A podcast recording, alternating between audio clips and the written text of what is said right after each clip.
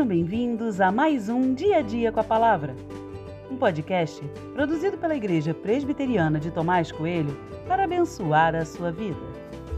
O título de hoje é Questões do Coração e tem por base o texto de 1 Reis 19, 14 e 18, que diz: Ele respondeu: Tenho sido muito zeloso pelo Senhor, Deus dos exércitos, porque os filhos de Israel deixaram a tua aliança derrubaram os teus altares e mataram os teus profetas à espada. Só fiquei eu e eles estão querendo tirar minha vida.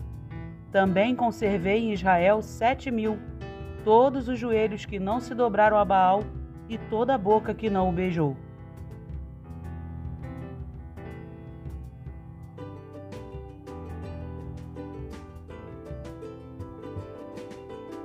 Só fiquei eu essa era a visão de Elias sobre tudo o que estava acontecendo. Em sua cabeça, ninguém mais estava sendo fiel ao Senhor e ninguém estava suportando os desafios que ele enfrentava. Mas Elias errou, e não foi por pouco. Além dele, sete mil servos de Deus permaneceram fiéis ao Senhor. O que fez com que Elias não visse o que realmente estava acontecendo? Não tinha nada a ver com problema de visão, mas com algo ligado ao coração. Por vezes, tentamos dividir nossa vida em partes. Falamos de vida profissional, vida secular, vida espiritual, mas quantas vidas temos de verdade? Só uma.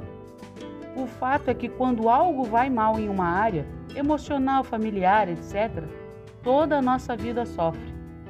Não há espiritualidade desconectada de uma vida emocional saudável.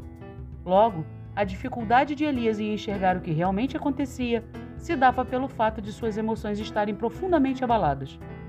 Por isso chamei de questões do coração. Nós somos seres completos e complexos. Não dá para simplesmente ignorar uma parte importante e viver como se nada estivesse acontecendo. É preciso cuidar das emoções, da saúde e da espiritualidade, pois uma afetará a outra. Não ignore nenhuma dessas áreas, pois todas serão igualmente afetadas.